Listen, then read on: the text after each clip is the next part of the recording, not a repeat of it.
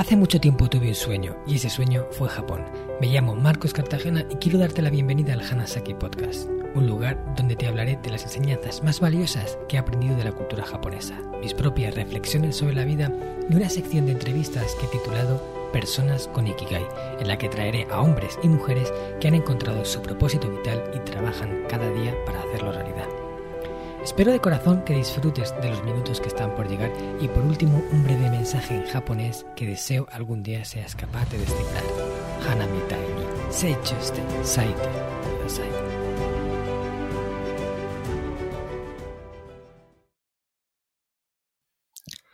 Hola a todos mis fieles oyentes del Hanasaki Podcast Creciendo con Japón. Esta semana toca entrevista para la sección de personas con Ikigai y os traigo a una súper invitada a la que estoy seguro de que muchos de vosotros ya conocéis. Vamos a hablar de comunicación y de cómo mejorar en esa habilidad tan importante, no solo para el ámbito profesional, sino también para el personal, porque saber comunicar es saber transmitir aquello que quieres y asegurarte de que quien te escucha lo percibe de la forma en la que tú quieres. Y lamentablemente esto no siempre ocurre así. Hoy hablamos con Mónica Galán, quien es formadora, conferenciante internacional y experta en comunicación verbal y no verbal de impacto. En 2018 publicó el libro El método Bravo, que ha tenido una acogida fabulosa por la parte de la gente que a día de hoy lo ha leído y gracias a todo ese público ha llegado a su novena edición y ha obtenido el sello de bestseller con más de 10.000 ejemplares vendidos en papel.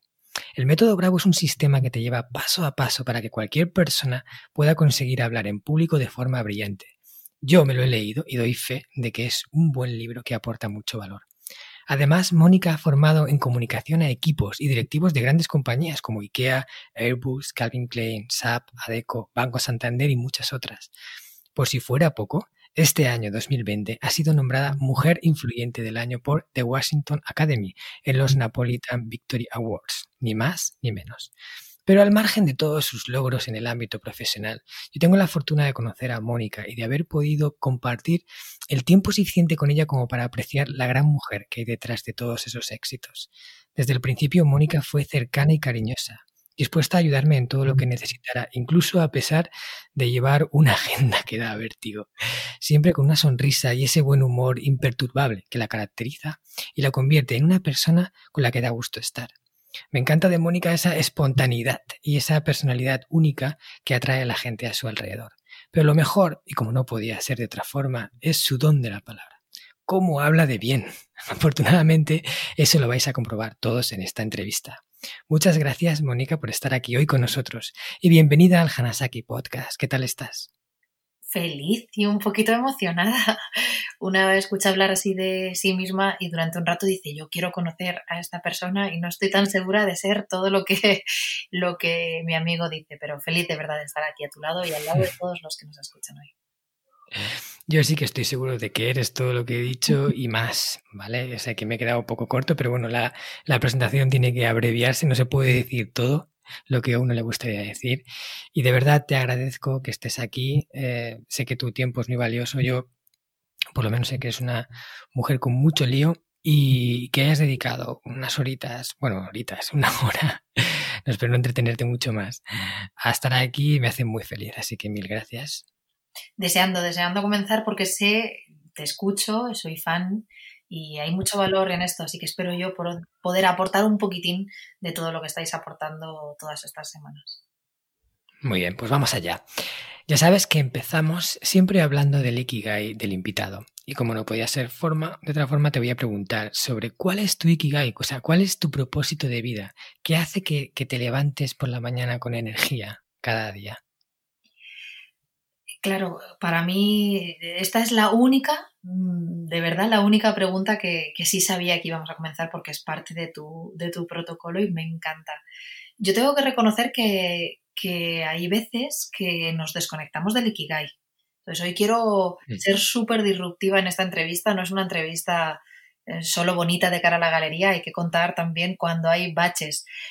Lo que sí es cierto es que el Ikigai tiene que ser verdadero y voy a contar el mío, porque esos días que no se ve tan fácil, que ha habido algún traspiés, que la agenda da una vuelta, ¿no? 180 grados de vuelta, ese día es el que yo conecto con el Ikigai. Ese día es el que yo me tengo que recordar, oye, esto que estoy haciendo es lo que yo pagaría por hacer.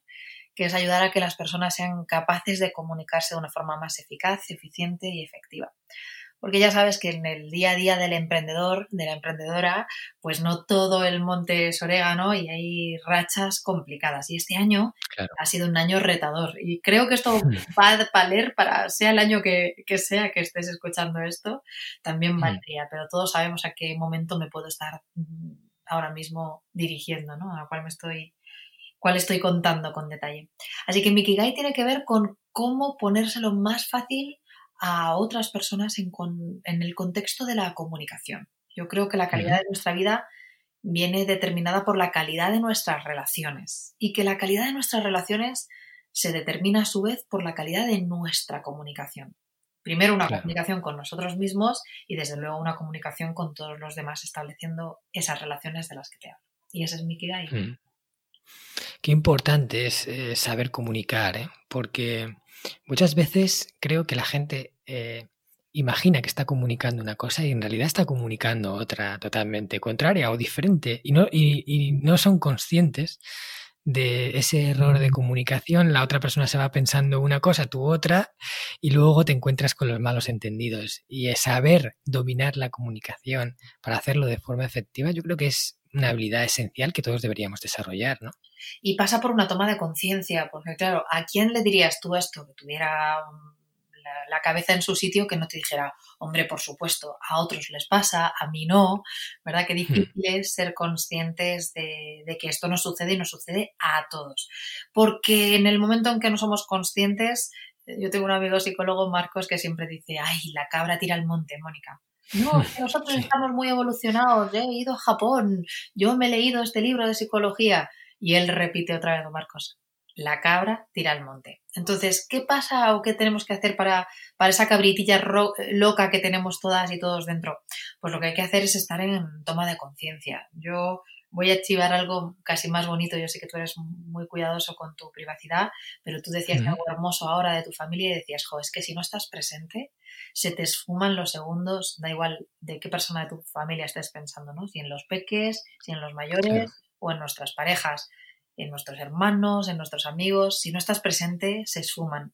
Con la comunicación pasa lo mismo. Ya no es solo, ay, es que quiero ser un tremendo orador y fascinar a todos con mi oralidad y con mi capacidad verbal y enamorarles y dejarles mesmerizados. Que va, que va, Marcos. Y al final va de no perder la toma de conciencia con quién estoy hablando, cómo estoy hablando, qué me gustaría lograr, qué me gustaría que logre el otro y qué momentos hay para fluir y desconectar también, pero, pero conjuntamente en el baile de la comunicación. Y todo, como mm. ves, pasa por una toma de conciencia. Eso es, hay que estar consciente de lo que, del momento en el que estamos, de lo que estamos diciendo, de lo que estamos transmitiendo y en todo momento no perder el foco. Y, y cuéntanos, ¿cómo has llegado a esto? Porque imagino que había un proceso que al final te llevó a decidir que el legado que tú querías dejar y que aquello que querías hacer era ayudar a esas personas a mejorar su comunicación. ¿Cómo llegaste a esto? Se va conformando con el tiempo. Es eh, entre los expertos en discursos tenemos ahí un pacto no escrito de ese discurso tan famoso de Steve Jobs del 2000, 2005 de Stanford, pero es que mm. él que era, que sabía mucho de narración, ¿verdad? Y estas cosas se notan a, tenor de la compañía que fundó en Pixar y todo lo que sabía de historias, pues él sabía que las historias tienen sentido en retrospectiva. Yo, claro, ahora te lo cuento y, te reconozco que alguna vez que, que, he tenido que explicarlo dices, bueno, parece que todo tuviera sentido, pero en verdad en el día a día no tanto. vas ampliándolo y dices, bueno, pues parece que haya un hilo invisible que une que yo estudié turismo, que me encantaba la gente, que mi mundo eran los eventos, los shows. Y claro, organizar eventos para grandes empresas multinacionales y ver cómo se lo pasaban los que estaban debajo del escenario y los que estaban arriba, pues me hizo darme cuenta de qué show se producía. Y claro, ya no un show solo de artes escénicas, eran sobre todo oradores que iban con sus mensajes a cautivar, a motivar, a ilusionar. Entonces, esto se mezcló con un trabajo en radio, con una persona que tú y yo tenemos en común, Sergio Fernández. Yo hacía la producción de un programa de radio de psicología positiva que en España tuvo mucho tirón. Y gracias a la oportunidad de la radio también me di cuenta de que había grandes autores que iban a la radio a, enseñar su libro, a promocionarlo como tú, que tu libro es una maravilla, por ejemplo. Gracias. Y, de pronto, pues eran muy buenos escritores y algunos, o escritoras, tampoco se expresaban oralmente todo lo bien que se expresaban por escrito. Entonces, esta dicotomía me dio que pensar, digo, ¿cómo puede ser que haya gente en el escenario diciendo a veces cosas súper sencillas, pero que tienen un tremendo calado? Y de pronto esta persona que tiene un mensaje alucinante no está calando a la hora de contarlo.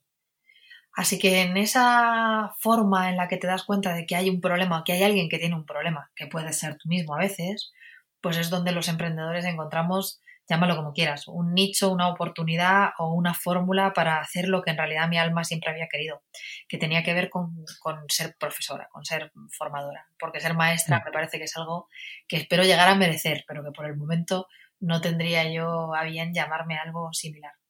Entonces se mezcló todo, mi pasión por los discursos, mi acercamiento político, incluso algunos discursos que me llamaban la atención, lo bien que lo hacían algunos encima del escenario con mensajes sencillos, lo no tan bien que lo podían hacer otros teniendo mensajes eruditos y elaborados, y el gap o el puente que había entre medias, que en algún caso debía ser, en mi forma de pensar, lo más sencillo posible. Y de ahí ese descubrimiento del método Bravo como, como los, eso, como un descubrimiento, ¿sabes? No como un bloque de piedra en el que Miguel Ángel haya tallado un David casi perfecto, sino una forma de hurgar como, como más, eh, ¿cómo decirte?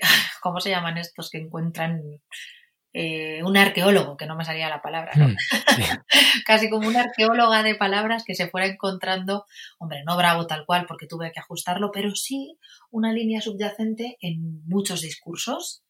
Y claro, al encontrarme que todos correspondían a un patrón, Marcos, dije, bueno, aquí hay algo que si soy capaz de contarlo de forma sencilla y por tanto yo también entenderlo de forma sencilla, pues voy a poder ayudar a otras personas.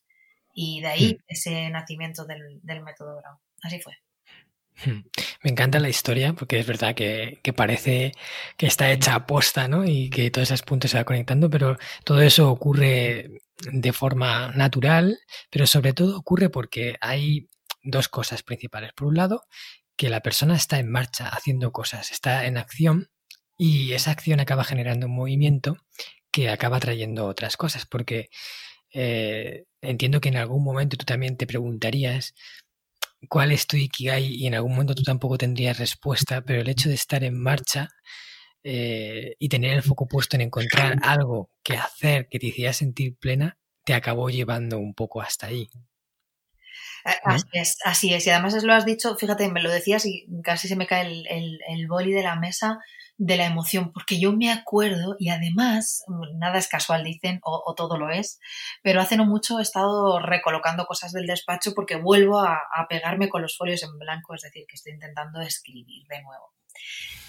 hay algo curioso, hay algo curioso y es que me he encontrado un Nikigai medio mal hecho, desde luego mal dibujado, pero de hace pues cinco o seis años.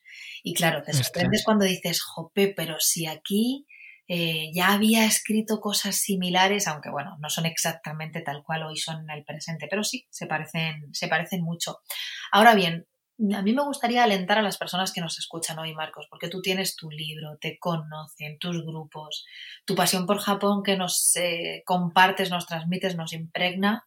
Y yo reconozco que lo más bonito que me pueden decir es, eh, tú piensas que yo tengo dos clases de públicos, ¿no? Un público que no le gusta nada hablar en público y cuando tiene que mm. hacerlo recurre a mí para poder solventarlo, no pasar miedo escénico y disfrutar.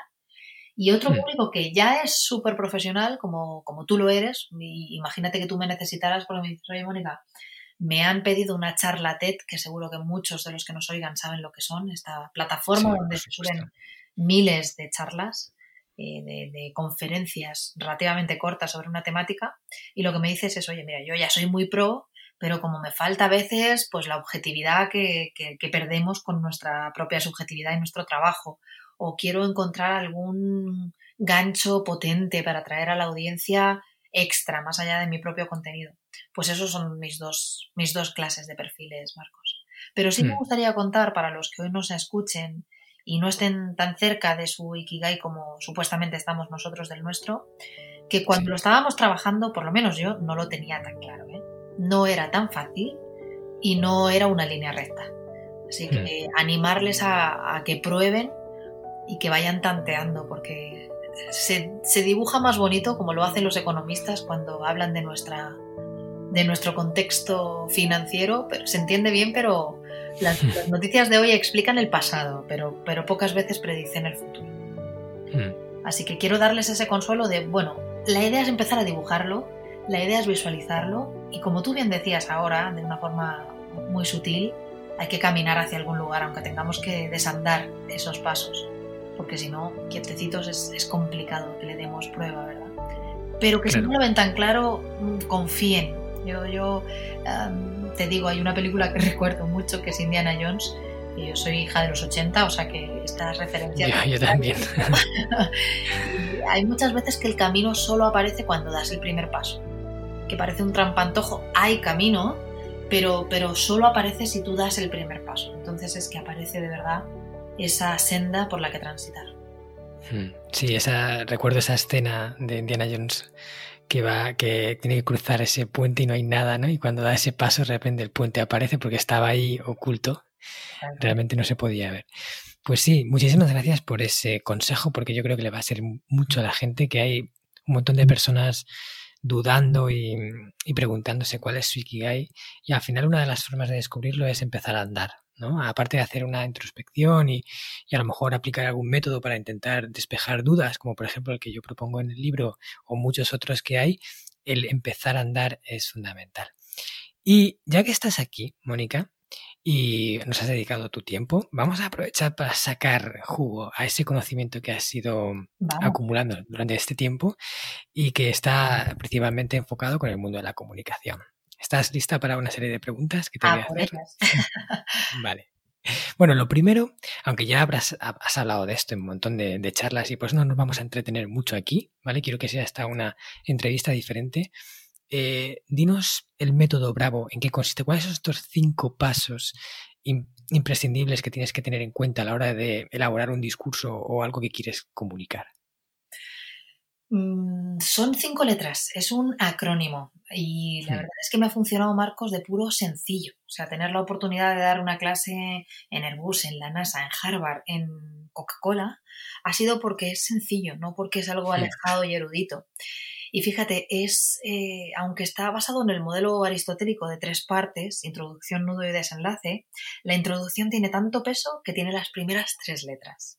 Son tres letras que corresponden a la bienvenida, o sea, los primeros instantes antes de hablar en público, una bienvenida que capte la atención desde el inicio, y después un reconocimiento, que es la R de ese método bravo, que es honrar profundamente a las personas que dejan de hacer sus cosas, como tú y yo, aunque me estás tratando maravillosamente bien, eres un eh, hostage, ¿no? Un, un anfitrión maravilloso, pero es verdad que tú mientras yo hablo y cuidando lo que estén escuchando ahora las personas que nos dediquen estos minutos, a los cuales desde aquí doy las gracias, pues la verdad es que las personas que nos oyen y tú mismo que me estás escuchando con atención, dejas de estar pensando en tus cosas para escucharme a mí. Entonces, qué mínimo que al comienzo del discurso agradecer que el tiempo es oro, desde luego, pero la atención es diamante. De ahí la R del método Bravo, un reconocimiento sincero y sentido de lo que, de lo que supone invertir tiempo para, otros en nuestro discurso. Claro. Sea corto, sea largo, sea un discurso más formal o sea una intervención, que a veces nos pensamos que todo esto es, se hace saber que el señor alcalde... No, no, no. Un discurso es cuando tienes que hacer una respuesta delante de tus compañeras de trabajo, me lo invento. Entonces, la A de autoridad es, oye, y delante de mis compañeras de trabajo, por coger el hilo de lo que hace unos segundos comentaba, ¿quién soy yo y por qué ahora hablo de lo que hablo? Es decir, ¿cuál es mi autoridad para comentar lo que yo vaya a comentar? Eso puede pasar por un me presento y aquí digo que soy Mónica Galán Bravo, que Bravo es mi apellido, pero también es una teoría discursiva, tal, me presento.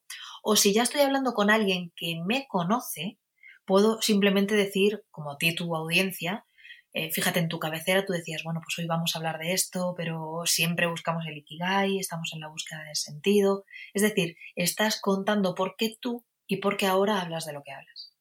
que alguien como tú hable de Japón cuando has pasado tantas experiencias y has guiado a tantas decenas de personas, cientos de personas, a que se encontraran a sí mismos más que encontrar el país, pues la cultura, me quedo corta por supuesto, pues, pues es lo que te da autoridad para hablar sobre tu temática. Hombre, yo tendría que esforzarme mucho para hablar de Japón sin conocerlo como tú lo haces. Sería demasiado esfuerzo y casi casi algo ridículo pero, pero se entiende que lo hagas tú. Pues yo lo mismo con los discursos. He leído, visto, analizado cientos de discursos. Cuando doy una clase o cuando ayudo a alguien, le hago entender por qué yo estoy hablando ahora de lo que hablo. Entonces, si te das cuenta, la BRA construye el contexto introductorio en el que a partir de una bienvenida, de un reconocimiento a la audiencia y de explicarles por qué, cuál es mi principio de autoridad, no, no desde la superioridad por supuesto, no, va por ahí, sino de, oye, ¿qué me, me acredita para decirte lo que te voy a decir?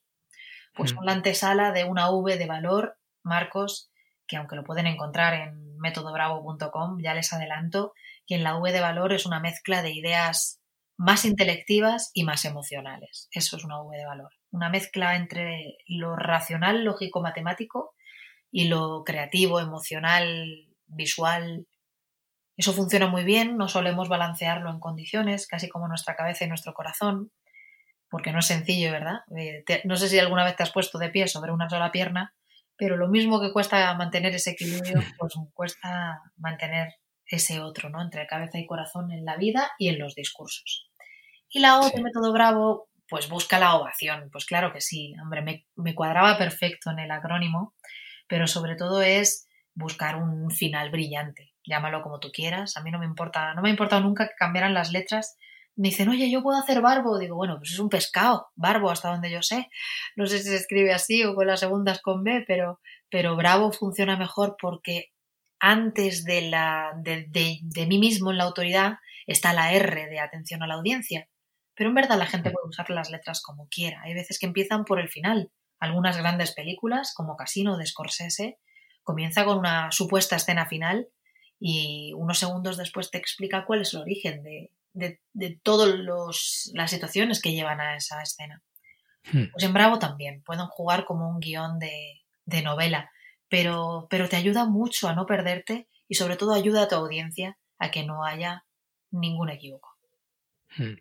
O sea que es una especie de guion, ¿vale? Que podemos seguir para asegurarnos de que vamos a hacer un, un buen discurso, que vamos a hacer una buena comunicación. Y empezamos primero una bienvenida que capte un poco la atención, reconocimiento a la gente que nos está escuchando por dedicarnos su valioso tiempo. Em, hemos dicho la tercera era eh, autoridad, ¿vale? Para captar la, o sea, digamos, dar a entender a la gente quién soy yo y por qué estoy hablando de esto, porque si cualquier persona va a hablar de un tema y no, la, y no correlacionas con ese tema, pues te hace perder un poco la atención a esa persona, ¿no? Y al, tener autoridad la captas. Vamos con la V de valor, aportamos valor en esa en esa conferencia, en esa, en esa, comunicación, y la O acabamos con un final que deje un buen sabor de boca. ¿Es así más o menos? Es así, más más que menos, muchísimas vale, entonces lo he entendido, me ha quedado claro. Yo la verdad que, que, en cada una de las, de las letras que las vas analizando en el libro, vas aportando esos recursos que puedes aplicar para que sea una buena bienvenida, para precisamente crear autoridad y cosas que a lo mejor no te has planteado, pero que al tenerlas ahí en cuenta las vas metiendo de esa forma y haces que toda la conferencia sea mucho más natural. Me encanta. Tal cual. Qué bien lo has hecho, la verdad que sí.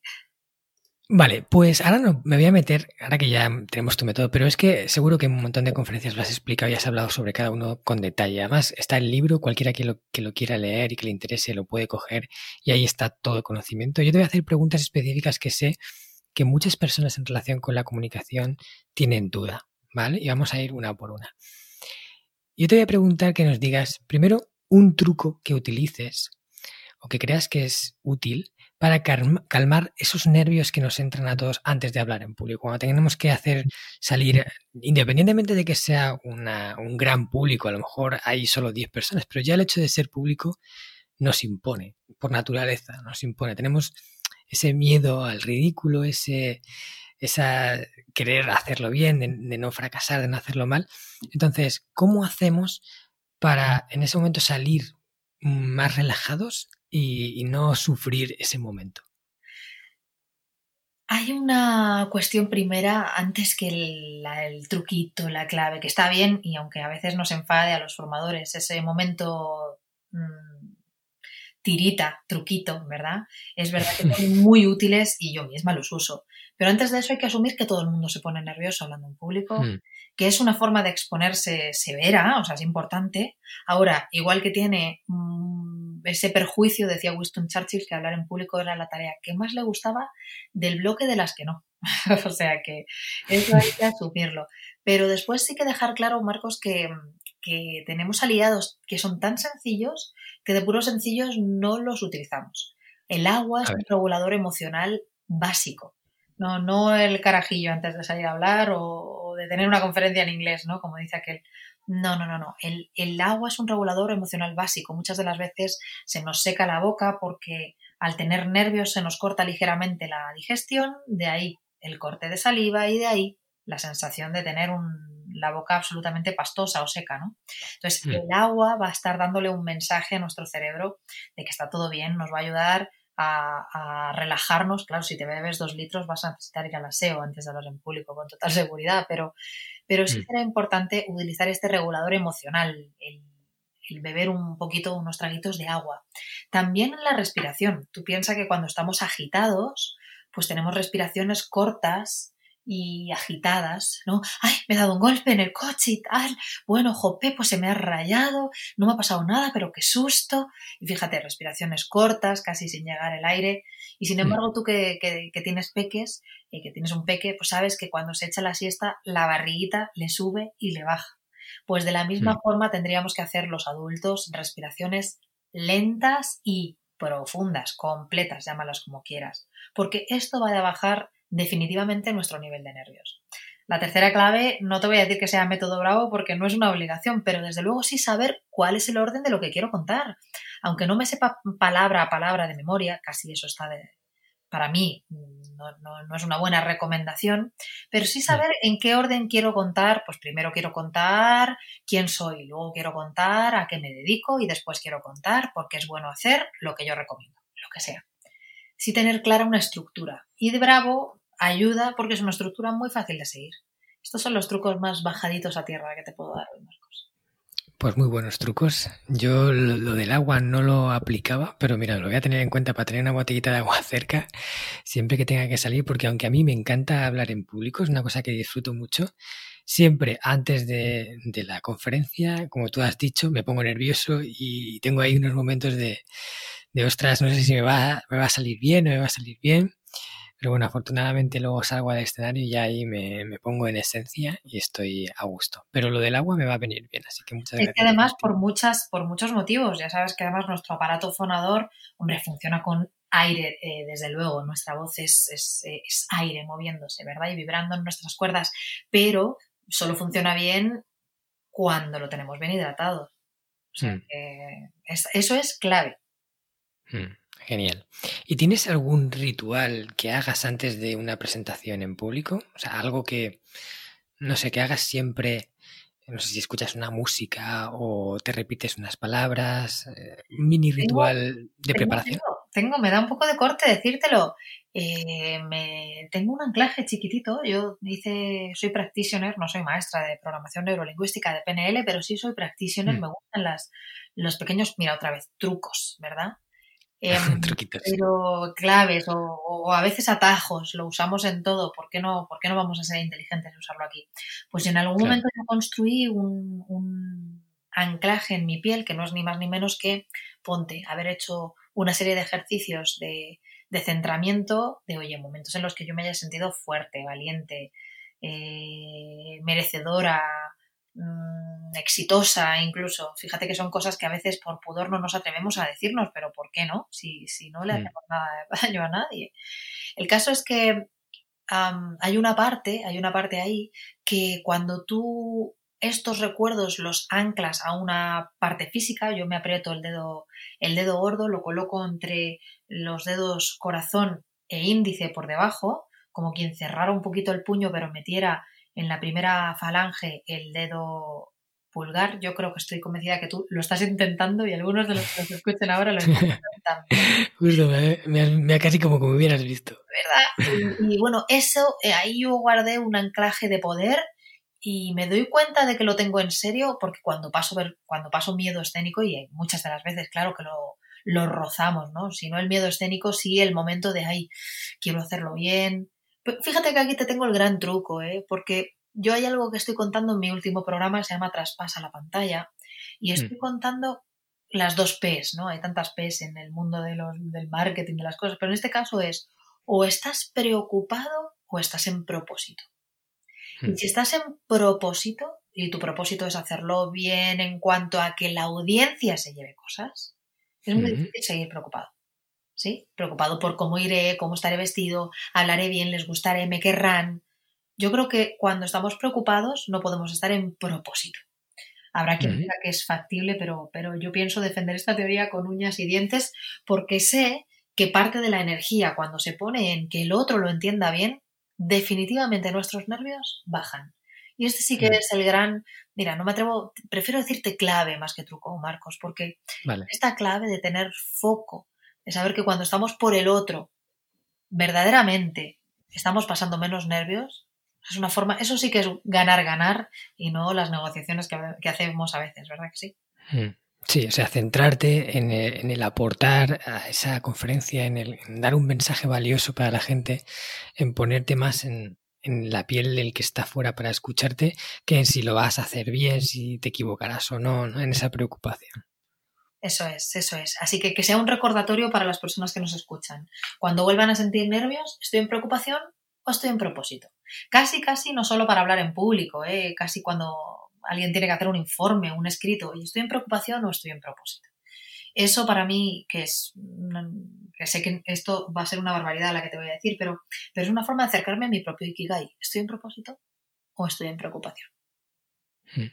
Muy buena esa, me la quedo. Esa me la quedo.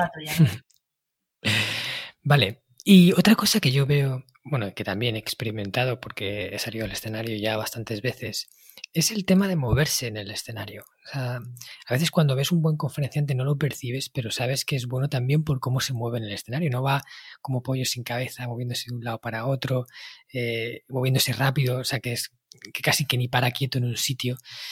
Pero cuando estamos hablando no somos conscientes de eso y los nervios a veces nos hacen esas malas pasadas de que vamos dando tumbos por el escenario. Yo creo que eso distrae a la gente del mensaje, o sea, no le permite concentrarse en lo que estás diciendo, sino que está más pendiente de, cómo te estás moviendo y lo que haces arriba del escenario. ¿Qué podemos hacer para movernos mejor, por alguna manera de decirlo? No sé cómo tú lo enfocas esto. Este podcast está patrocinado por descubriendojapón.com, una agencia especialista en organizar viajes con alma a Japón, de la que yo también soy uno de sus fundadores.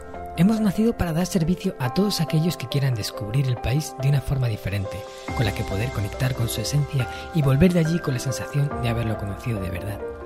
Viajes con grupos de tamaño reducido, visitas a lugares fuera de las clásicas rutas turísticas y acompañado por uno de los guías del equipo de Descubriendo Japón, un amante de la cultura japonesa que habla el idioma y que te lo mostrará más como un amigo que como un guía a la vieja usanza. Yo soy uno de ellos. ¿A qué esperas para hacer realidad tu sueño? Visítanos en descubriendojapón.com.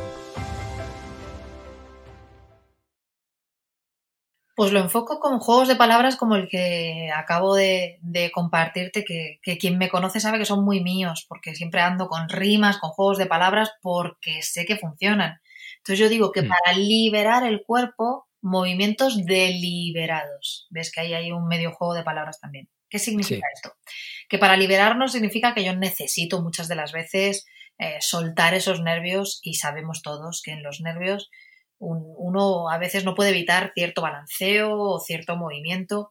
Y si es un movimiento como tú me ponías en algún comentario, como pollo sin cabeza, ¿verdad? Si lo hacemos de una forma errática y espuria, pues no está generando una buena sensación.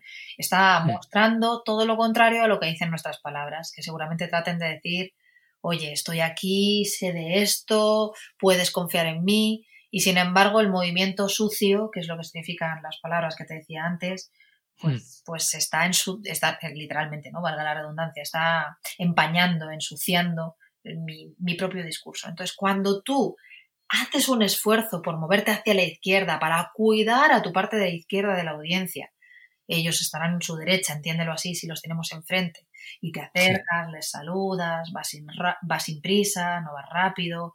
Eh, hay un movimiento deliberado que aunque libera el cuerpo, no queda sucio.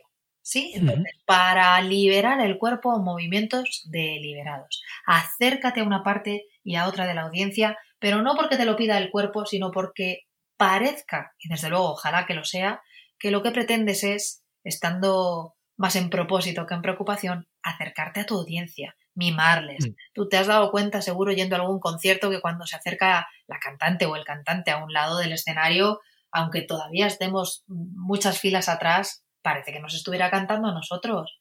Oye, ya sé que no mm. somos estrellas de rock, algunos más quisiéramos, entre los cuales me incluyo, porque sería divertidísimo. Pero también las personas que quieren escucharnos eh, quieren sentirnos cerca. Y yo quiero escuchar a los que atiendo y admiro dirigiéndose directamente a mí, me hace sentir honrada. Así que movámonos, pero con dirección, de una forma hmm. deliberada. Hmm. Que sea un movimiento que hacemos por, porque de forma deliberada queremos hacer ese movimiento, no que sea algo que, que, va saliendo así sobre la marcha sin que seamos conscientes. Eso es, eso es, eso es, eso es exactamente eso. Lo que pasa es que vuelve otra vez a pasar por una toma de conciencia, por un quiero hacerlo así, por un este es mi propósito, por un, fíjate que te voy a decir ahora, Marcos, tengo un regalo para la audiencia, tengo un mensaje que quiero darles, que me he preocupado en buscar, que he mimado, que, que me apetece ahora compartir.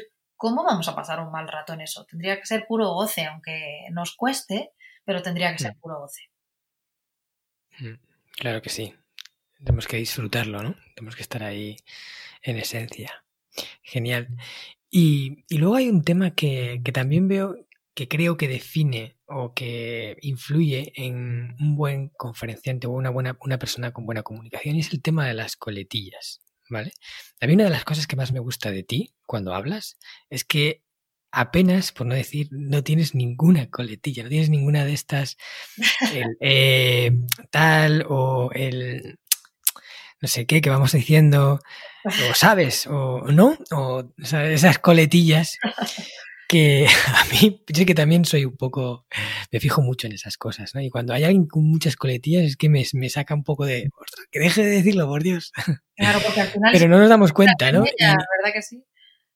¿Y cómo hacemos para, primero, ser conscientes de que tenemos coletillas y luego para quitárnoslas y hablar de una forma más fluida, sin estar recurriendo a ese anclaje que nos dé confianza? Porque yo creo que al final es eso. Al decir no, buscamos como una validación. Sabes que voy aquí, ¿no? Y entonces voy aquí y dicen no. Y, y realmente ese no no es necesario para esa comunicación, pero lo usas y te das seguridad en ese momento que lo usas o crees que te la da, pero en realidad está también ensuciando tu comunicación. Es que, mira, me encantaría decirte que en monicagalan.com van a encontrar a la mejor coach del mundo entero. Pero es que el mejor coach del mundo entero de oratoria lo tiene cada uno en su móvil. Sí, sí, en su mm. móvil. Porque ¿quién no tiene ya, si hasta mi padre, el hombre que no quiere WhatsApp, lo tiene y no lo usa, lo ha desconectado. Pero salvo mi padre que, que, no, que no quiere nada más que un teléfono de recarga, debe ser el último español con un teléfono de recarga, pues mira, salvo él, que es un amor y no le interesa nada más que saber que sus hijos están bien y, su mujer está bien, pues el resto tenemos un teléfono con cámara, con un montón de megapíxeles, muchos más a veces de los que vamos a necesitar. ¿Qué estoy queriendo decir con esto? Habla delante de tu cámara, grábate y date cuenta de lo que haces. O sea, como mm. ves, pasa por una frase que para mí es un lema que quiero regalar hoy aquí en este maravilloso podcast. Y es que lo que no se puede medir, Marcos, no se puede, cambiar. No se puede arreglar, no se puede aprender, no se puede modificar, no se puede pulir. Lo que no se puede medir, no se puede mejorar. Así que mm. grábate, date cuenta de cuál es esa muletilla. Pregúntale a tu amiga del alma cuando hablo qué es lo que digo más. Digo, vale, me quedo en los es. Y la próxima vez aguanta los caballos, ya me permitirás, Marcos, esta expresión. Dale tiempo al silencio y calla. Porque yo, si, si además de todo lo que hablo al día, que siendo profe de oratoria, te puedes imaginar que es un rato, tuviera que meter, eh, sí, bueno, eh, bueno, es que acabaría muerta. Eso, por cierto, para las personas que saben, que saben de voz, yo soy una aficionada, pero no soy una, no soy logopeda ni foniata, pero es un desgaste. Es como, mira, te voy a poner una metáfora que esto en sí mismo también es un truco de comunicación. Poner metáforas continuamente, sobre todo porque las usamos queramos o no, ¿verdad? Yo me acuerdo de saltar a la comba, como ahora vuelvo a entrenar por un tema de, de pura salud y de estar bien, pues he, he vuelto a, a, recuperar mi comba que igual no la cogía de cuando niña, ¿no? Y ahora ya lo intentas hacer de mayor, pues entrenando. Tengo una entrenadora para esto, pues si no yo lo haría fatal o peor, no lo haría. Pero yo recuerdo, y le conté el otro día a mi entrenadora, que daba un pequeño saltito entre un salto y otro de la comba. Estoy convencida de que también ahora me has visualizado haciéndolo. ¿Sabes a lo que me refiero? Uno, sí, sí, dos, sí, tres, tiki. Un, un, un, pequeño saltito entre uno, entre cada vez que la comba pasaba por delante mío. Claro, acababa agotada, porque si te das cuenta, es el doble de saltos. Claro. Entonces, lo mismo sucede cuando metemos más muletillas. El doble de cansada. Pero escucha, no solamente yo que estoy hablando, ay, mis cuerdas, que no, no, no, es que la audiencia acaba agotada y no tienen el entrenamiento como para comprender que están agotados por la muletilla. Directamente le agotas tú y punto.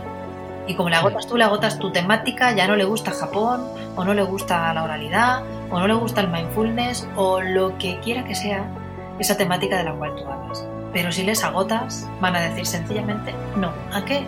A todo tú y a tu mensaje. Hmm. Así que espero haber molestado porque fíjate, los profes también estamos aquí para molestar un poco. Quiero decir, claro. cuando, cuando un profe no te molesta un poco, yo creo que, que, que, no ha hecho del todo su trabajo, por lo menos no ese día, ¿no? Y, y, yo quiero decir que si, que si cuando nos escuchan están diciendo que no a algo nuestro, muchas de las veces no es por la audiencia, aunque conozco que, que todas, o reconozco que las audiencias también a veces son particulares, yo también lo soy, pero eso tiene que ver con cómo nos expresamos nosotros. Marcos, yo no puedo soportar cuando alguien dice, ¿me, me, ¿me estáis entendiendo? Perdona. ¿Será, me estoy explicando? La pregunta que tú debes hacer, ¿no? Entonces, aquí quería dejar claro todo esto y decir que cuantas menos muletillas, más fácil se lo ponemos a la audiencia. Claro, yo estoy totalmente de acuerdo con eso. Y es verdad que te cansa, pero no, no lo atribuyes a lo mejor a la muletilla en concreto, sino que es una sensación general como que ah, esta, esta persona no me está entrando. Y a lo mejor tiene mucho que ver con esas pom, pom, cositas que vas metiendo. Pero incluso aunque te veas en vídeo, ¿vale? Imagínate una persona se ve en vídeo y dice, ostras, no paro de decir, vale, vale, vale, lo digo constantemente. Pero luego sale al escenario y lo dice, incluso aunque lo sepa, le sale wow, una otra y otra. Eh, ¿Hay algo que se puede hacer para ir reduciéndolas, aparte de ser consciente, o, es el pico y pala, ¿no? El estar ahí eh, diciendo, venga, voy a, esta vez voy a intentar decirlo menos y esta vez voy a intentar decirlo menos y así poco a poco la vamos reduciendo. Bueno, más allá de lo que te decía, que quizá no lo he acabado, el, el, esa parte de, bueno, grabarnos para ver cuántos sí y, y, cuántas no. Es decir, si en la primera grabación lo digo 15 veces y en la segunda 10, pues hay una mejoría. En la tercera 5, uh -huh. en la cuarta 6, en la siguiente ninguna, en la otra otras 10. Pero como ves una tendencia descendiente, pues esto mismo pasa igual. Y sobre todo lo que yo ahí te diría, fíjate, va a sonar a un discurso político de hace no mucho, pero habría que escuchar un poquito el silencio. El silencio de uno mismo. Con eso van a tener una clave de que no hay muletillas y lo que hay es facilidad para la audiencia. Hmm. Cuando hablas del silencio es el silencio que dejas a veces en medio de las de cuando estás explicando algo, dejar algún pequeño silencio. Tal cual, dejar el espacio que necesitan, igual que tú no tú en una carta que escribas ahora en un Word, desde luego, porque no, no todos nos ponemos ahora, ni siquiera en la Navidad nos ponemos a escribir Christmas, ¿verdad? Pero en, la, en, en los mails que escribes tienes que separar puntos y aparte, porque ayuda. Claro. A algunos incluso, aunque no vaya a punto y aparte, ayuda ese, ese aire, literalmente ese espacio que hay entre una frase y otra. Lo mismo sucede en el plano oral. Claro que no son frases escritas con puntos, comas, dos puntos y comillas, pero son las mismas las que utilizamos a la hora de, de utilizar nuestras expresiones orales. Así que dejemos espacio, porque hacen falta. Así que sí, silencio me refiero al vacío entre una frase y la otra. Hmm.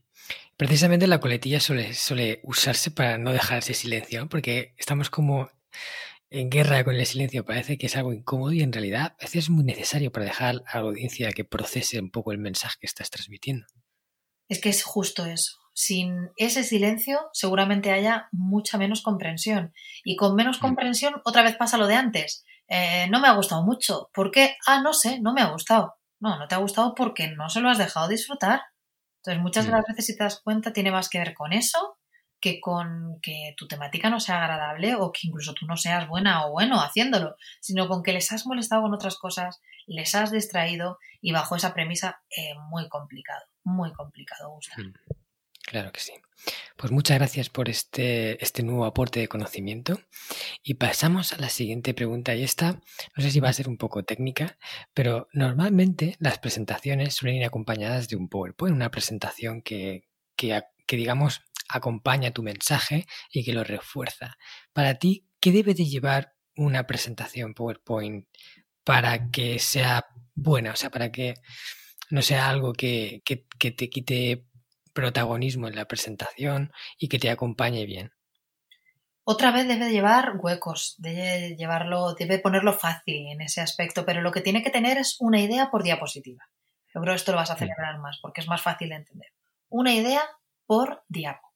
Y así vamos a ayudar muchísimo a que no se mezclen, a que sea más fácil, a meter nuestros silencios. Yo el mejor consejo que doy es, para mí, eh, PowerPoint no es el demonio, nada más lejos, aunque reconozco que soy una profesora de presentaciones sin presentación el 90% de las veces. Eh, pero pero no, no solo no es el demonio, que es maravilloso. O sea, amo PowerPoint, un PowerPoint bonito y bien hecho. Vamos, menuda guía para la audiencia y para ti mismo. Lo que pasa es que a mí sí me gustaría, y Marcos, ya que tú te pones técnico, yo les quiero servir a tu audiencia. Y ahí yo les diría, oye, si la diapositiva es para ti, quítala. Si es para tu audiencia, maravilla, pero si es para ti, quítala y hazles ese favor. Hmm. O sea, si es para ti en el sentido de que la usas para apoyarte a ti, no perderte en la, en la presentación y no la estás poniendo para la audiencia y, y, que ellos entiendan mejor el mensaje. Efectivamente, estaba yo siendo demasiado sutil. Si es un chivato, si es una chuleta que tú necesitas, lo que tienes que hacer es estudiar tu presentación. Si es una ayuda para tu audiencia y además te viene bien, bueno, en ese orden, felicidades. Si no, Marcos, es que no me vale, porque es que además es aburrido, no aporta. Y piénsalo, hoy no tenemos tiempo para nada. Si tú y yo no estuviéramos aportando, ya no estaban escuchándolos casi hora que llevamos aquí charlando. Es que tenemos que estar todo el tiempo obsesionados con aportar valor. Hmm.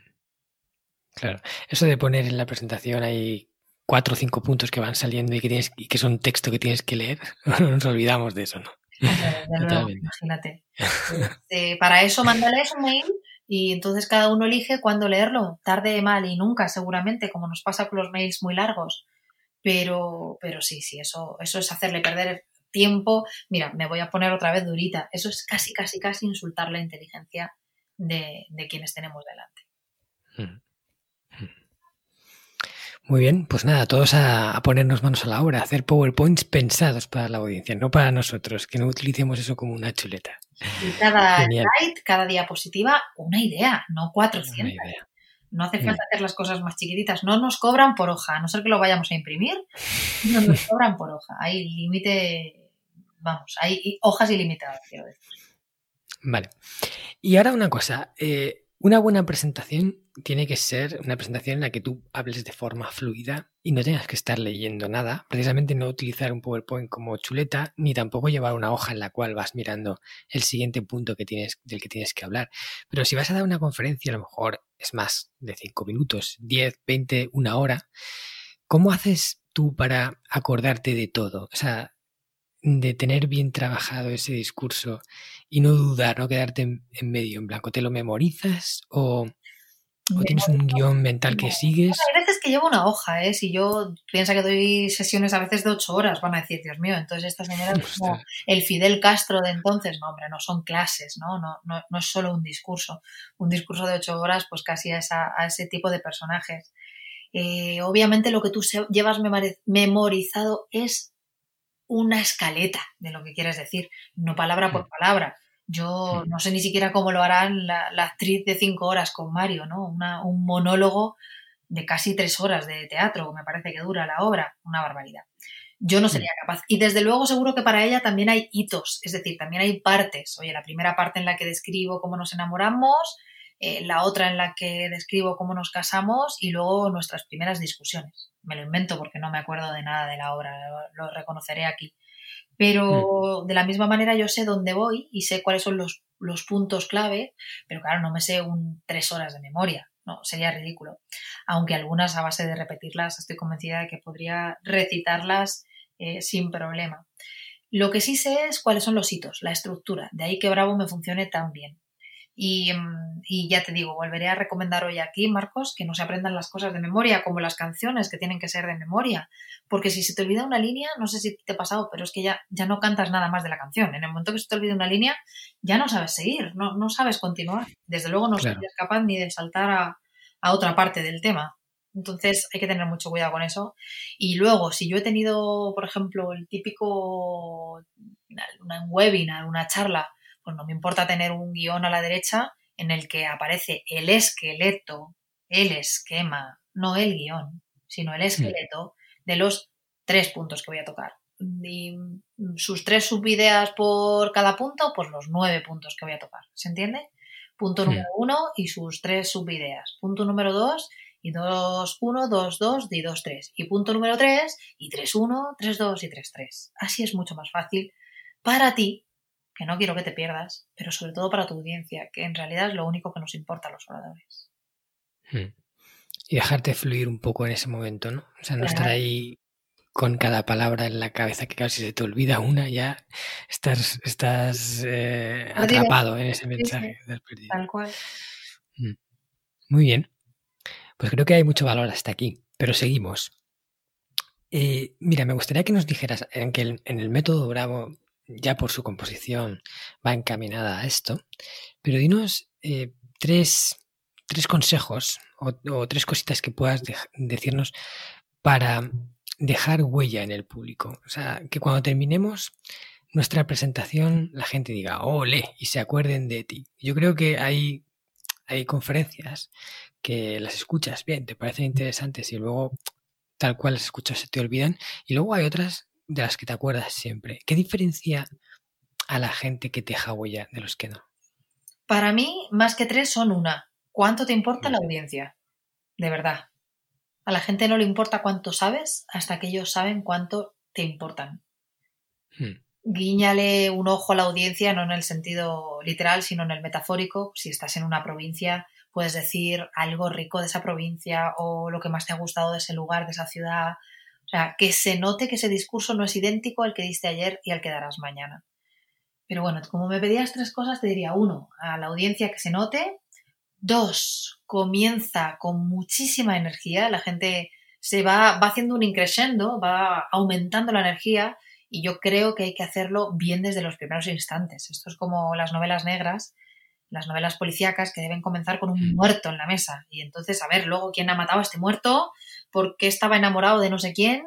Me estoy explicando, a partir de ahí es que quieres desentramar quién, quién es el asesino o la asesina del, del, protagonista o de lo que sea, ¿no? Entonces, uno, ya te he dicho, que pongamos el foco en la audiencia. Dos, comenzar con mucha fuerza. Y por último, ¿cómo terminar? Cierra con una frase memorable con algo que sea el resumen más inspirador de tu verdadero mensaje. Algo que podría resumirse en una sola frase, pero que sabes que puede generar un impacto para toda la vida. Hmm. El momento de terminar es clave, porque es un poco lo que va a dejar la huella definitiva en, esa conferencia que has impartido. Exacto. Hmm. Muy bien. Muy bien, me encanta todo lo que nos estás contando. Y, bueno, eh, otra cosa creo que es importante es, es lo que has comentado. La, la gente se va, la atención de la gente empieza, pero luego se puede ir dispersando. Y hay momentos en los que estás en una, en una charla, estás contando algo y de repente ves que, estás perdiendo al público. Lo ves que empiezan a mirar el móvil o que empiezan a mirar para otro lado. Y la verdad eso es muy frustrante para un, una persona que está en el escenario y desanima mucho y, es como un, una bola de nieve que se va haciendo grave, grande. Conforme vas viendo a la gente que se dispersa, tú te dispersas y se pierde esa magia. ¿cómo haces para mantener a la gente en vilo, ahí, atenta a todo lo que estás contando, en todo momento, a lo mejor durante una hora de charla? Con cambios, Marcos. El cerebro necesita cambios para resetear la atención. Así que hay que introducir pequeños cambios que ayuden a volver a generar una captura de atención. Ni más ni menos. O sea, necesitas introducir eh, pequeñas anécdotas, alguna explicación, quizá un cambio de diapositiva si las estás usando. Genera cambios, porque eso de verdad les va a ayudar mucho a no perderse. Es mi, de verdad, mi mejor consejo por ahí es generar esos cambios. Hmm. generar cambios de ritmo también en la forma en la que hablas. Antes lo decíamos incluso cambios en el cuerpo en cuanto a si vas a la izquierda ve a la derecha. O sea, de verdad, no puedes hacer todo el tiempo lo mismo porque entonces, de verdad, es que aunque sea algo súper interesante, se van a aburrir. Hmm. ¿Y las notas de humor, cómo las ves? Eh, ¿Las ves necesarias o depende de si eres, o sea, si se te da bien eh, tocar el humor o no. Porque yo, por ejemplo, en las conferencias que he impartido, hay momentos en los que hago reír al público. No son muchos, pero hay algunos momentos dentro de la conferencia. Y noto que eso, que la risa cuando la gente se divierte, la atención aumenta. Pero también he visto conferenciantes que lo hacen genial y que, que es una conferencia más eh, emotiva todo el tiempo, ¿sabes? Si no hay ningún momento de... ¿Tú eso cómo lo enfocas? ¿El momento humor lo ves necesario o es depende de la persona? Me encanta totalmente, pero hay que tener mucho cuidado porque a veces el humor no se entiende te puede llevar a un malentendido. Pero si tú te sientes cómodo, si es humor muy blanco, y humor blanco significa pues que no hiere a nadie, que deja bien a todo el mundo, eh, claro que es una unión tremenda emocional con la audiencia. Simplemente quizá no comenzar con humor. Yo, por ejemplo, que me encanta y que tú sabes que lo uso muchísimo como una herramienta que me sale natural, porque no soy experta en comicidad, pero, pero reconozco que tengo el tempo del monólogo. O sea, estoy muy habituada, también he sido muchos años maestra de ceremonias, estoy acostumbrada a cambiar el, el halo, ¿no? El aire o la energía de la audiencia. Entonces, me sale de forma natural, incluso en un grupo de amigos, hacer bromas de palabras. Eso sí, lo que no he hecho casi nunca, alguna vez me la he jugado, es comenzar una ponencia seria con un, con un con un chiste. O sea, es que no, no se me ocurriría. Imagínate que no, que no cuadra, fíjate, contarlo ahora y da, da, media risa, pero si tú cuentas algo gracioso y en el segundo tres eh, nadie se ríe, levantar el ánimo desde ahí. Mira que yo soy dura, ¿eh? Pero, uff, es muy complicado. Así que trato de ponérmelo más fácil y meto el hmm. humor cuando ya les he medido la temperatura. Entiendas en medir la hmm. temperatura por ver qué les gusta, si reaccionan, si sonríen, porque a veces el mismo chiste contado en la NASA o en el BBVA, pues en uno me ha funcionado fenomenal y en el otro nada. Y eran prácticamente la misma hora, desde luego la misma ponente, el mismo chiste en el mismo momento y no me ha funcionado igual de bien. Así que, ¿qué mm. te puedo decir? Que a veces el humor te, puede jugar una mala pasada, ¿no? Si te metes en un pozo, no vas a salir de ahí. ya la tienes complicado. Muy bien. Bueno, y ya vamos eh, acercándonos al final de la entrevista y sabes que tengo un cuestionario preparado para ti con una serie de preguntas flash que vamos a contestar eh, en poco tiempo, que se llama Crecemos Juntos.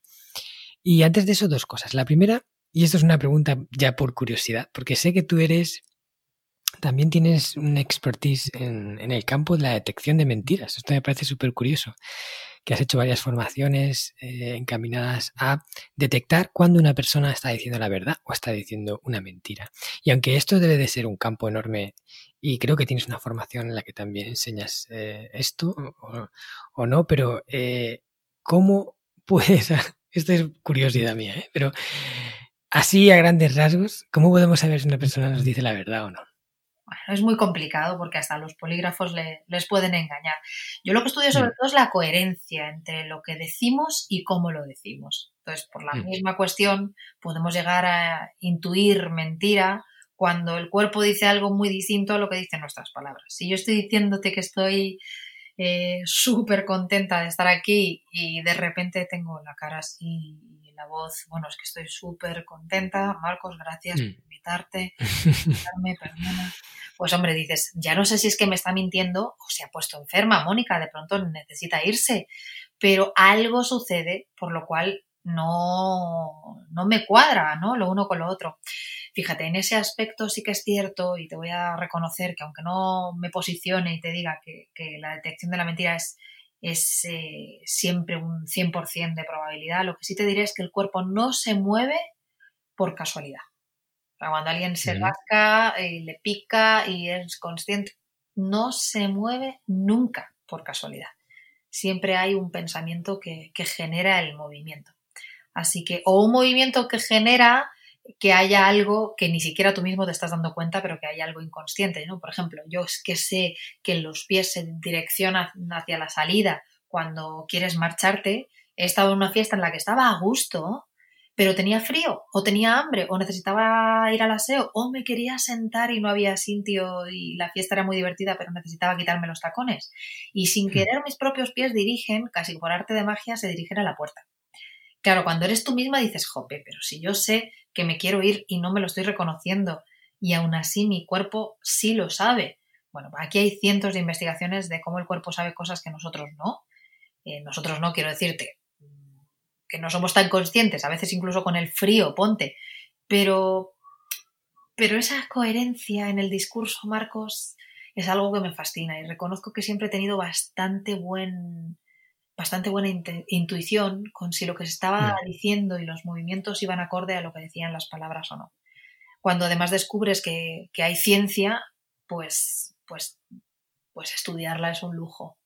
Porque muchas de las veces aprendes que, te pasa a ti misma, ¿no? Por ejemplo, giro la cabeza hacia un lugar cuando, cuando quiero ser amable y cuando quiero ponerme digna y ponerme profunda eh, o, seria con mi trabajo, enseño la, oreja izquierda más que la derecha.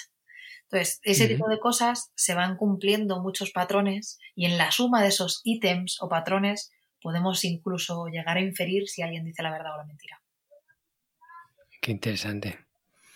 Interesante, además, sobre todo porque lo que tú dices, aprender de esto te puede dar conocimiento sobre ti mismo y lo que haces cuando hablas, cuando te expresas, de cosas que hacías de forma inconsciente y ahora ya sabes que están ahí. Es tal cual. De hecho, el origen más romántico de todas estas eh, disciplinas que estoy estudiando y que sigo estudiando y que voy a estudiar ya, creo, hasta que me muera, porque esto sigue y siempre hay investigaciones y tal, tiene que ver con, estar mejor en la comunicación con el otro. O sea, esto es todo comunicación interpersonal. A más a más los profesionales le hemos buscado otros usos, pero esto tiene que ver con encontrar mejor comunicación con el de enfrente. Hmm. Qué bueno. Pues muchísimas gracias por todo lo que nos has contado, es súper valioso. Y vamos a pasar al cuestionario Crecemos Juntos, pero antes cuéntanos, eh, aquellos que quieran saber más sobre ti, que quieran eh, no sé si a lo mejor eh, formarse contigo, aprender más sobre cómo comunicarse, ¿dónde pueden encontrar? Pues es muy fácil encontrarme en las redes, pero están todas mm, resumidas con muchas claves en www.monicagalan.com. Así de fácil, monicagalan.com. Y ahí van a encontrar recursos, como te digo, en Instagram subo muchísimas píldoras de comunicación mm. gratuitas el método Bravo es muy fácil de encontrar en las librerías o en, las, eh, o en Amazon, en la Casa del Libro, en OFNAC. Sí que será muy importante para mí que las personas que quieran dirigir algunas dudas sí que si han, si han buscado primero, si ya lo he resuelto en algún vídeo, porque tengo decenas de vídeos subidos que seguro que les pueden ayudar. Así que feliz de que me encuentren y que, y que puedan resolver sus dudas comunicativas, Marcos. Pues eh, espero que te busquen, sobre todo espero que, que, se animen a leer el libro del método Bravo, porque, bueno, lo que hemos comentado aquí es la superficie, hay muchísimas cosas detrás de esa superficie y cualquiera que quiera mejorar su discurso, ya sea a nivel profesional, pero también a nivel personal, porque al final todo es comunicación, yo les aconsejo les recomiendo que lean el libro El método Bravo, que sigan a Mónica en sus redes, porque como ella dice, comparte muchas cosas interesantes, muchas píldoras de valor y todo por amor al arte, porque lo hace por Ikigai. Genial, Mónica. Vale, pues vamos allá. Este cuestionario que tengo preparado está enfocado en, en que nos cuentes cómo creces tú, o sea, cómo haces tú para crecer a nivel personal en diferentes ámbitos y nosotros ver un poco por dónde vas y que nos inspiremos con ello, ¿vale? Vamos a intentar contestar estas preguntas así escuetamente para que no se nos alargue demasiado la entrevista. Y vamos con la primera. Dinos, Mónica, ¿cuál es el libro de desarrollo personal que más te ha aportado? O sea, ese que te ha marcado. Carisma Complex, de Rubén Turienzo. Y esto, tú que, sabes la historia detrás, te aseguro que es verdad porque lo compré antes de conocerle. De hecho, no, no unía a la persona con el libro. Fíjate cómo, cómo soy de desastre y luego lo acabé mm. conociendo y, me, enamoró a todos los niveles, desde luego. Pero, pero Carisma Complex de Rubén Turienzo o Haz que suceda son libros de cabecera a cabecera míos, independientemente de que conozca mucho a la persona. Mm, genial. ¿Cuál es la película eh, que más te ha inspirado? ¿Es una película de esas que te hayan marcado? Ahí esto va a ser muy cursi, pero cuando vi a Meli sentí que había más esperanza en el mundo. Y reconozco que me vi en tantas cosas, que supongo que lo han hecho para eso y que ahí nos, que, nos identificamos, pero yo tal cual pensé que, alguien me había visto por un, por un agujerito. Me, encanta. Es una de mis películas más Pues mira, justo esa es la película favorita de mi pareja, Amelie, ah. que la habrá visto, bueno, tropocientas mil veces y ella también se siente muy identificado con el personaje. Que la verdad que ahora que lo dices, tiene mucho de ti, Amelie. así atando cabos. Pues, pues, pues, es un cumplido, como supongo que lo será para tu mujer. Quizá, quizá han representado una forma de ser, ¿no? Y, mm. estoy convencida de que, de que algunas nos han captado la esencia con eso, sí. Mm. Qué bueno. ¿Y cuál es el hábito que practicas de forma habitual y qué más beneficios sientes que te proporciona?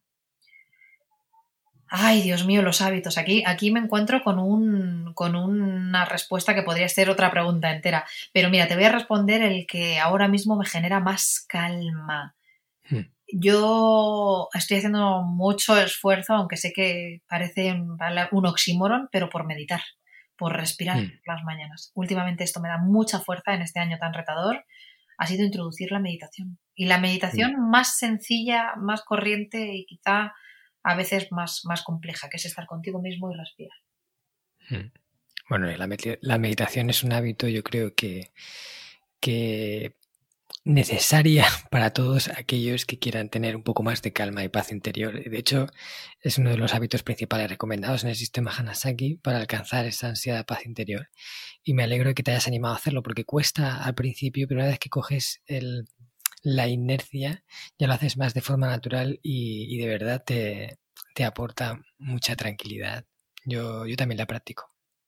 Qué bueno. Pues yo siempre deseando aprender, ¿eh? así que me volveré de nuevo a escucharte porque a veces me bajo de este hábito, ¿eh? lo reconozco aquí en público y cuando me bajo me siento mal y cuando me subo me siento bien. Entonces es una cuestión de estar todo el tiempo renovando ese, ese voto de amor. Claro, es cuestión de perseverancia y de, realmente quererlo para desarrollar esa determinación de, ponerlo en práctica. Vale, ¿cuál es el aforismo? Yo sé que tú tienes un montón de estas frases que contienen una perla de conocimiento que a ti más te, te conecta. Lo que te cuentas, cuenta. Para mí es uno de mis leitmotiv y, y yo creo que no se la ha escuchado a nadie, pero igual sí, no lo sé. Eh, desde luego es la que más uso en mis clases porque, porque muchas de las veces ejecutamos en nuestra oralidad lo que tenemos en la cabeza. Es decir, a veces nos hacemos peores oradores o peores lo que sea de lo que somos. Digo lo que sea como podría decir cocinera, solo porque, ay, es que soy tan mala, ay, es que no sé cocinar, ay, es que canto tan mal. Bueno, pues quizá no tienes la voz de María Calas, pero, pero quizá hay notas y un, color de voz que sí te va bien y una clase de canción que sí te pega, quién sabe. Si, si Sabina nos gusta tantos, algo tiene que haber ahí, ¿verdad que sí? ¿a, qué, voy ahí? Em, a que muchas de las veces la historia que nos contamos determina nuestra vida, Marcos, y eso es muy importante tener de nuevo toma de conciencia con qué está pasando en tu cabeza. Genial, me encanta la frase. Siguiente pregunta. ¿Cuál es el lugar del mundo que más más paz te proporciona? Ese lugar donde te sientes ahí como, ¡guau! De aquí no me movería. Mira, mis padres tienen una casita en Ciudad Real, en un pueblito muy chiquito que se llama Arroba de los Montes. Es mm. una casa tan chiquita que da a un monte maravilloso y es casi de las últimas, si no la última casa del pueblo. eh, realmente no pasa nada, nada. Y es maravilloso que no pase nada porque parece que no pasará ni el tiempo. Es, eh, si necesitas trabajar allí, estás vendida porque no llega demasiado bien Internet. Pero, pero es que es una gloria que no llegue demasiado bien Internet. Te diría arroba de los montes. Arroba de los montes. Vale, genial. Vale, dime la persona a la que sigues que más te inspira a crecer. Wow, esta pregunta, qué potente. Mm, hmm, ¿Qué más me inspira a crecer? Sí, de la que más te nutres, eh, que más ahora mismo en este momento de tu vida más te está enseñando. Oye, ya puede ser un escritor. suerte de que haya muchas, y te lo digo de corazón. Mira, hoy voy a mencionarte a una amiga común, a Charuca, porque la veo creciendo como la espuma, pero disfrutando mucho. Y ese momento de disfrutón yo puedo perderme, y como en la meditación, puedo ponerme workahólica y solo trabajar y agenda y cumplir y llegar y de pronto el goce, ay, pues me lo he perdido. Y parar un rato, cenar japonés con un amigo, eh, cantar una canción o escribir en una agenda bonita, te cambia el día y yo me puedo contar que no tengo tiempo. En ese aspecto soy peligrosa. Entonces, eh, Charuca podría ser una, pero vamos, te podría hablar de, mogollón, ¿eh? De, podría hablar de, de nuevo, Rubén Turienzo me inspira mucho, me inspira mucho Luis Ramos, que lo tenemos juntos, de amigos, mm, Ani Garciburu es gran amiga también y está todo el día compartiendo valor, eh, un, montón, un montón de gente, de verdad que sí. De hecho, Marcos, te tengo alguna persona muy bonita para recomendarte para estas entrevistas, claro que sí. Ah, sí, qué bien, qué bien. Pues ya me cuentas ahora luego. la verdad que Charuca, bueno, estuvo aquí en el podcast, en el episodio número 6. Fue una entrevista súper bonita eh, que además ha recibido muy buena crítica por parte de la gente que la ha escuchado. Y es verdad lo que dices, que parece que Charuca con todo lo que hace disfruta un montón. O sea, es como muy disfrutosa de, de su trabajo, de su misión, de su ikigai. Y, y eso da gusto verlo en una persona. Y es algo, yo creo que, de lo que aprender.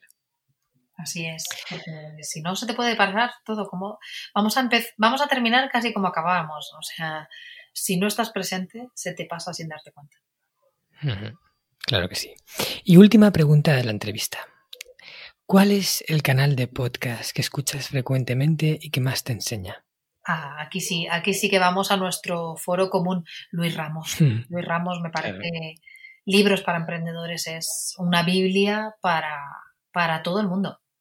muchísimo conocimiento, una universidad móvil y es lo que más escucho, libros para emprendedores. Y cuando siento además que puedo estar eh, una semana que no le he sacado partido, según yo, a la semana, pues ya me monto en el coche, me pongo libros para emprendedores y, y feliz, feliz.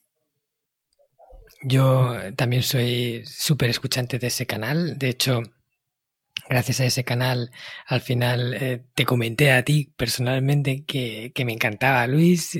Yo no sabía que tú lo conocías y gracias a ti, eh, de alguna forma mágica, al final acabé siendo parte de Mentor 360, con lo cual nuestra amistad se hizo un poquito más fuerte porque tú también eres una mentora del canal.